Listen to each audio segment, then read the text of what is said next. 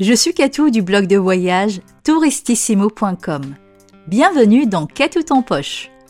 Tout au long des épisodes, je partagerai mes meilleurs bons plans voyage pas chers, mes coups de cœur, mes coups de gueule, mes conseils, mes escapades en solo, mais aussi mes belles rencontres en voyage.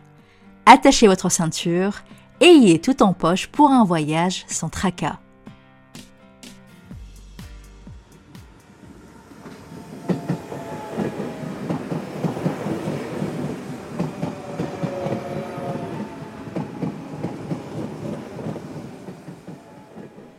Qui n'a jamais rêvé de faire un tour d'Europe en train? J'ai eu la chance de partir de Nice jusqu'en Bulgarie en train et ce fut le meilleur voyage de ma vie. Rencontrer des locaux et des voyageurs, les retrouver par hasard dans une autre ville, découvrir des villes somptueuses. Ça m'a tellement plu qu'au lieu de partir pour deux semaines comme prévu, je suis partie un mois. Dans ce nouvel épisode de Qu'a tout en poche, je vais vous aider à organiser un voyage en Europe en train, seul ou entre amis. Je suis partie en tour d'Europe en train en 2016 en partenariat avec Interrail qui m'avait proposé un tour des festivals pendant 15 jours. Je n'avais qu'en ma possession un ticket de train, un Global Pass en première classe.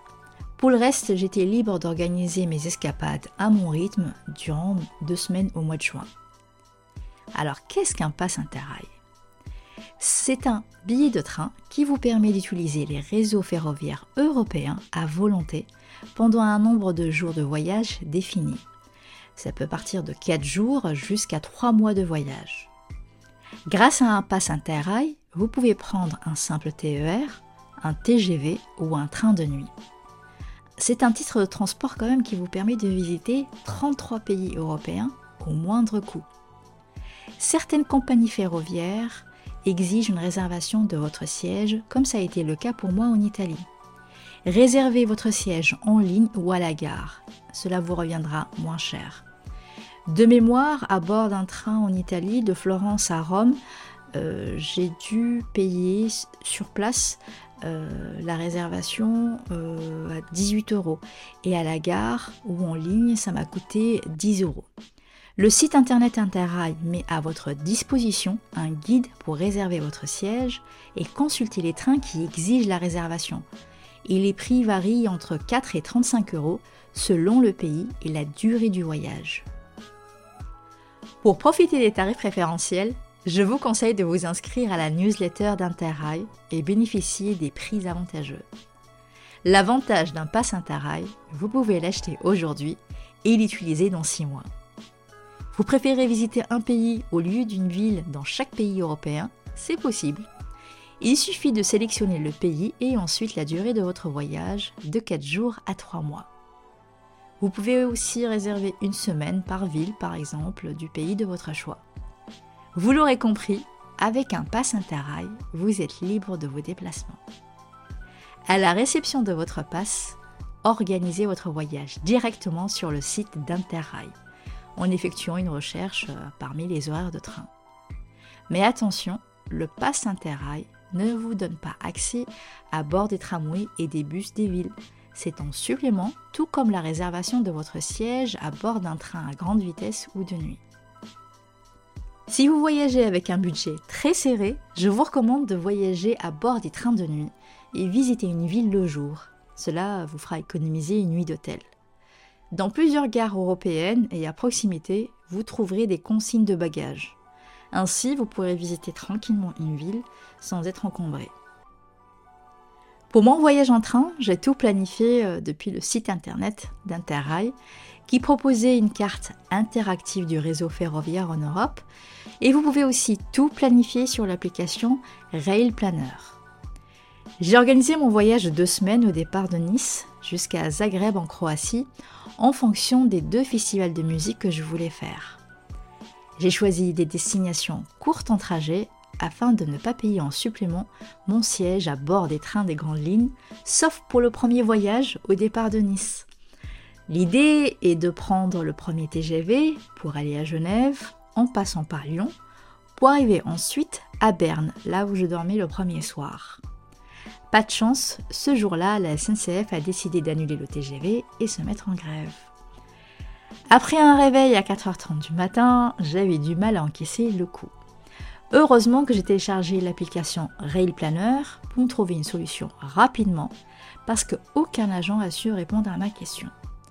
Alors, j'ai pris le TER de Nice jusqu'à Ventimille, la frontière italienne, et de là j'ai pris un train intercité jusqu'à Milan, et de Milan j'arrivais à Domodossola en attendant ma correspondance pour aller à Zurich et arriver enfin à Berne en Suisse. Ça m'a pris quasiment 12 heures au lieu de 6 heures de voyage. Alors merci la SNCF.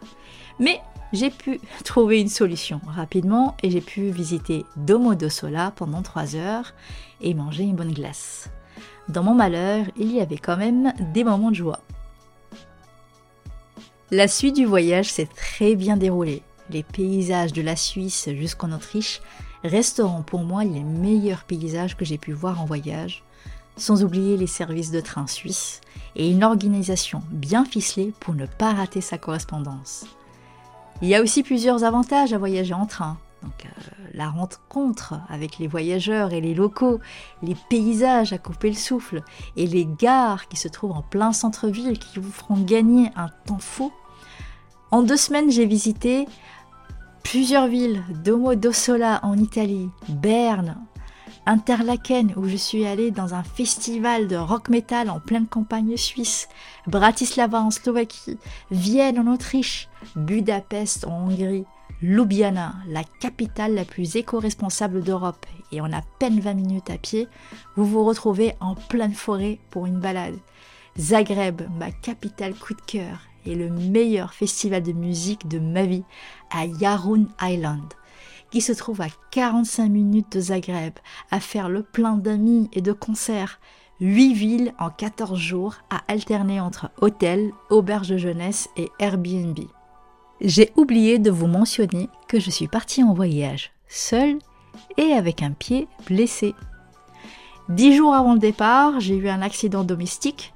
Je me suis ouvert le pied euh, et j'ai dû aller aux urgences pour faire des points de suture. Au total, 16 points. Oui, je ne me suis pas loupée. 4 à l'intérieur et 12 à l'extérieur. Et avant de partir, j'ai supplié mon médecin de me donner des straps car ma blessure n'était pas totalement guérie. Et franchement, je ne regrette pas d'avoir fait ça et je me suis éclatée les deux premières semaines de voyage. Franchement, c'est l'une mes plus belles expériences de voyage en solo, en train. C'est j'ai encore plein de souvenirs et je suis encore tout émue de ce voyage, malgré que je l'ai fait il y a six ans environ. Je ne me suis pas arrêtée là. J'ai continué le voyage en train jusqu'en Bulgarie pour rendre visite à un copain, en passant par la Serbie, où j'ai rencontré Philippe, un jeune Serbe, dans ce long train de Sofia jusqu'à Belgrade. Le voyage devait durer 8 heures, il a duré 14 heures. Et il m'a aidé avec ma valise, et on s'est partagé un repas dans un restaurant ouvert rien que pour nous. Et puis je suis retournée à Zagreb, chez un pote que j'ai rencontré à l'aller, avant de retourner en France, en passant par l'Italie, faire un tour à Florence, une ville que j'aime énormément. Et puis j'ai réalisé mon rêve, aller à Rome. Au lieu de partir deux semaines, je suis partie un mois. Le retour en France a été assez violent, avec une énième grève de la SNCF. Ce voyage en train m'a beaucoup changé, m'a appris la patience et m'a appris à prendre le temps d'échanger avec les locaux et me faire des nouveaux amis. En aucun cas je me suis retrouvée en danger, sauf une fois à l'hôtel à Belgrade. Je vous raconte cette histoire dans l'épisode numéro 13 de Catout en poche, consacré à l'organisation euh, d'un premier voyage solo. Depuis ce voyage en train à travers toute l'Europe, c'est devenu mon mode de voyage préféré non pas par conscience écologique, même si ça devient de plus en plus important pour moi, mais la richesse humaine et les paysages à couper le souffle. J'ai ensuite fait une partie de l'Italie en train jusqu'à Turin, l'Écosse en train pendant trois semaines, et si cela vous intéresse, retrouvez tous mes conseils pour organiser un voyage en Écosse sans voiture en écoutant l'épisode numéro 3. Pour faire le plein des bons plans des villes que je vous ai citées dans cet épisode, n'hésitez pas à aller faire un tour sur le blog et euh, je vous mettrai les liens dans la description de cet épisode. Mais en tout cas, je ne regrette aucun instant, aucun moment. J'ai appris tellement de choses. L'histoire de l'Europe est tellement riche à travers les regards des locaux, la gastronomie, l'architecture. Vraiment, je, je parle toujours avec autant d'émotion de ce voyage en train qui m'a énormément changé, qui m'a transformé ma, mon mode de voyage, tout simplement. Même si ça fait six ans que j'ai réalisé ce voyage, bientôt 7. Mais en tout cas, si euh, euh, le voyage en train vous donne vraiment envie, regardez le film Interrail. Ça résume parfaitement une partie de mon voyage, de ce que je vous ai raconté euh, ici. Et euh, lancez-vous. Si vous avez besoin d'autres conseils ou quoi que ce soit, n'hésitez pas à contacter par mail ou me laisser un commentaire sous cet épisode.